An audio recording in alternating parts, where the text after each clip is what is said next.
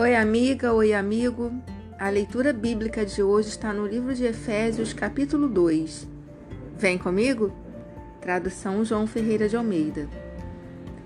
Ele vos deu vida, estando vós mortos nos vossos delitos e pecados, nos quais andastes outrora, segundo o curso deste mundo, segundo o príncipe da potestade do ar, do espírito que agora atua nos filhos da desobediência entre os quais também todos nós andamos outrora, segundo as inclinações da nossa carne, fazendo a vontade da carne e dos pensamentos. E éramos, por natureza, filhos da ira, como também os demais.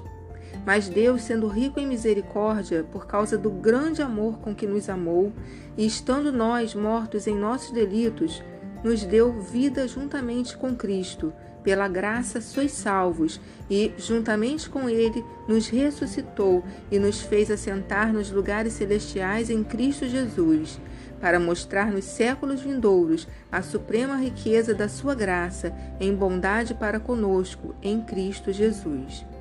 Porque pela graça sois salvos, mediante a fé, e isto não vem de vós, é dom de Deus, não de obras, para que ninguém se glorie, pois somos feitos criatura dele, criados em Cristo Jesus para boas obras, os quais Deus de antemão preparou para que andássemos nelas.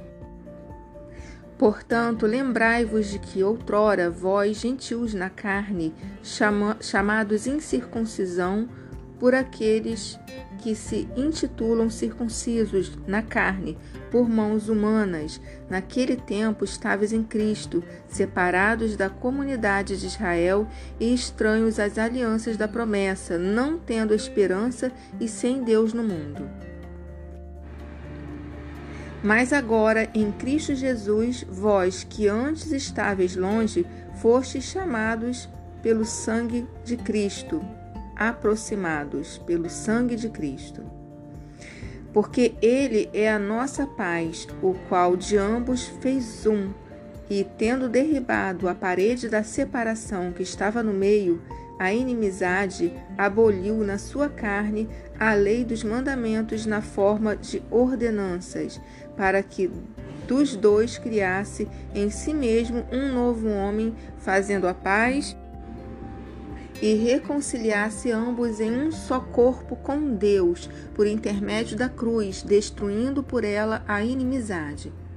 E vindo, evangelizou paz a vós outros que estáveis longe, e paz também aos que estavam perto, porque por ele ambos temos acesso ao Pai em um espírito. Assim já não sois estrangeiros e peregrinos, mas concidadãos dos santos, e sois da família de Deus, edificados sobre o fundamento dos, dos apóstolos e profetas, sendo Ele mesmo, Cristo Jesus, a pedra angular, no qual todo o edifício, bem ajustado, cresce para santuário dedicado ao Senhor, no qual também vós juntamente estáis sendo edificados para a habitação de Deus no Espírito.